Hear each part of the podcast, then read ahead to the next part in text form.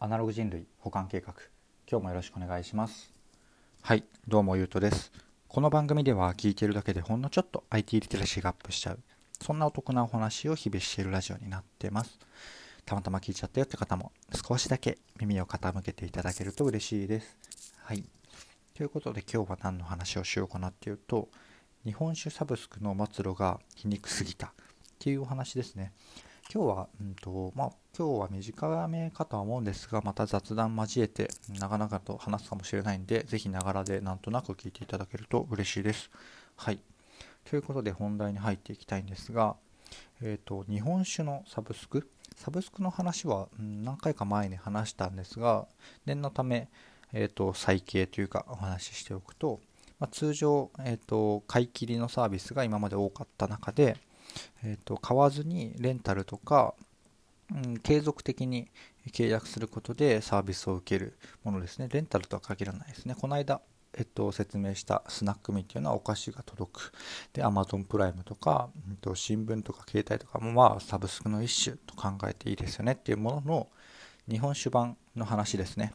これ、まあ、サブスク前提としておさあのおさらいとしてえー、前提としてのおさらいというかもう結論ですかね。結論としてサブスクリプションのサービスっていうのは、うんと、継続すれば継続するほど、えー、楽しくなるとか、えー、お客さん側もそのサブスクのファンというかこれがないとまうんとアマゾンのプライアマゾンプライムとかまさになんですけどなんか契約しているのが当たり前の状態になる、うん、でまあないとまあ不安というかない世界はもう考えられないみたいなものになるのが多分えーと、向いてるというかそのサービス、まあ、サブスクリプションっていう、えーと、携帯を取らなくしても、えーとそういう状態を目指せる、うん、サービスじゃないとうまくいかないんだなって思ったって話ですね。日本酒のサブスクも今から話す話もなんかもうちょっと工夫というか違うアプローチだったらもしかしたら良かったのかもしれないっていう ところなんですけどっていう前置きが長くなってすいません。ちょっと2分半前置きになっちゃったんですがそういう結論を僕感想として持ったっていう話なんですけどどういうことかっていうと日本酒のサブスクってえっと厳密には分かんないのでちょちょ若干適当になるんですけど毎月えっ、と、まあどっちでもいいかな、リコメンドなのか選ぶのか、まあ、選ぶ手間が多分あんまないっていうところが魅力だったような気が、ちょっと記憶がおぼろげなんですけど、えっとまあ、リコメンドされたものが、えっと、毎月届くと、数種類届いて、数種類っていうか、どんぐらいかわかんないですけどね。で、なんか毎日飲むんだか、えっと、まあ、適当に飲んでって、えっと、月々、どんどんどんどん日本酒がいい感じに届くと。で、多分、えっ、ー、と、これは多分ですウェブページなのか、え、ー、と、紙とかに届くのか分かんないですけど、えー、と日本酒の傾その日本酒の傾向とか、歴史とか、分かんないですけど。で、そういうものがどんどん届いて、えっ、と、日本酒にどんどん詳しくなるし味の違いがどんどん分かるようになってくるとでどんどんどんどん確かに日本酒のファンにはなっていくファンにはなっていくというか日本酒はどんどんえー、詳しくなっていくし好きになっていくですよね。ただ、うん、と何が起きたかっていうと自分でこう聞き日本史ができるようになっちゃうんですよね結局、うんと、なんだろうな日本酒って、まあ、言うてもおそらく有限の数だなのでそもそも、うん、サブスクをずっとやってったら多分終わりは来るんですよね。卒業というか、まあ、一通り行ったし、うんとよく学んで自分で分かるようになったから今までありがとうございました。っていう形になるんですよねどうしても。でしかも多分そんな全種類いかなくてもえっ、と教材みたいな感じなので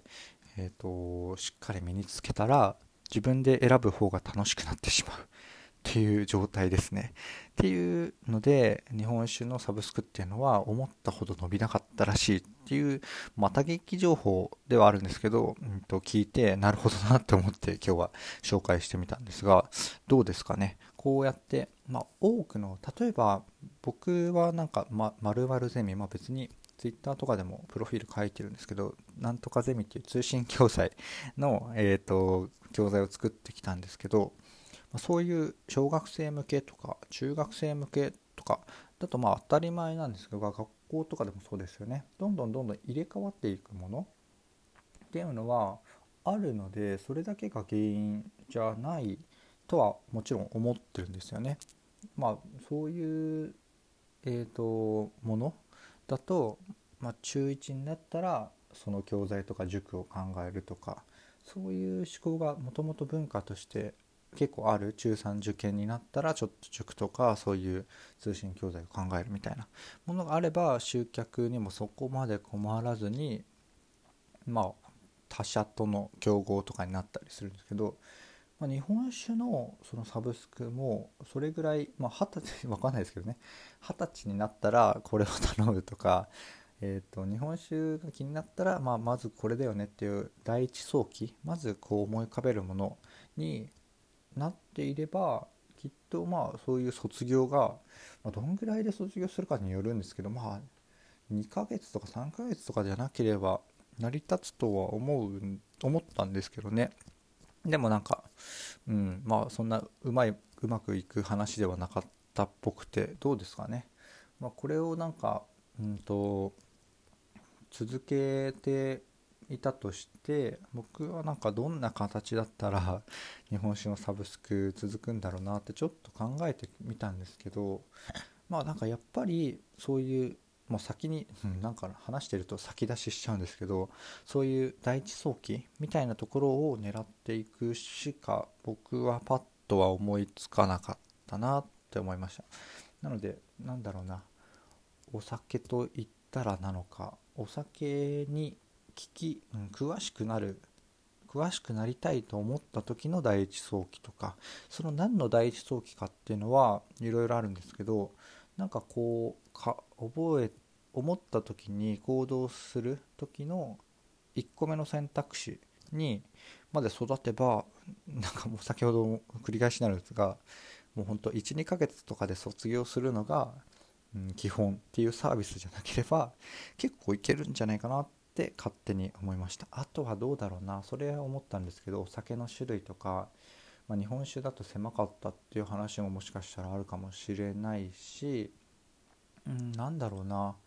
日本酒のサブスクか。うんなんかもうあれですかね。なんか日本酒居酒屋とかはもうめちゃめちゃ流行っていて多分えーと、タピタピオカって結構継続的だな。一過性のものではなく日本酒の居酒屋って結構各地都会だけなのかな。日本酒もちろんなんか日本酒がたくなんかすごい日本酒があって格式高いっていう感じというよりはちょっと若めの人がえー、っとまあ種類といったら、まあ、もちろん違う使い方の人もいるという前提なんですけど、えー、っと僕が大学生とか結構昔使ってた使い方としては駄菓子バーとか、えー、とそういうなんかちょっと面白い居酒屋に行く感じの一つとして居酒屋バーに、えー、と何回か結構行ってましたねいろんな人と。日本酒バー僕全然日本酒飲めないのに、えー、と断れないというか まあ、うん、みんなでお話しするのは好きなので場として、まあ、なんかどうでもいい話だな、うん、日本酒バーに行ってたんですけど日本酒バーの価値ってやっぱまあエンタメ的な要素が強いんですよね。すごいなんか日本酒がえっ、ー、と無限にあるぞとか。で確か日本酒がそれで無限にあって安めで飲み放題みたいな感じとかだったので結構友達とイベント的に行くところとして多分、えーと、一過性のものではなくて定常的な、うんと人気店というかまあ、ずっと営業できるほど儲かっている形があるのでなんかそのそれら辺はなんかちょっとヒントになるのかなって、えー、っと思ったりしました。サブスクかけるギフトとかそれのギフティーですけどサブスクかけるえー、っとまあ、ギフあげられたりみんなで楽しむって何なんだろうな。まあそういうのをおすすめするぐらいになっちゃうな。うん、なんか、うん、そんな感じですかね。まあ、うんと、やりようはきっといろいろあるんだけれども、うんと、まあ、難しいというか、結構卒業があるサービスっていうか、使えば使うほどいらなくなるサービスっていうのは、えっと、結構日本酒のその利き日本酒とかだけじゃなくて結構あって僕がやりたい教育系のサービスがもう結構ソウルで結構困ってるんですよね。使えば使うほどそれいらなくて自立していくのが理想だけれどもビジネスとしては事業としては、うん、そう離れていってしまってはあんまり良くないっていう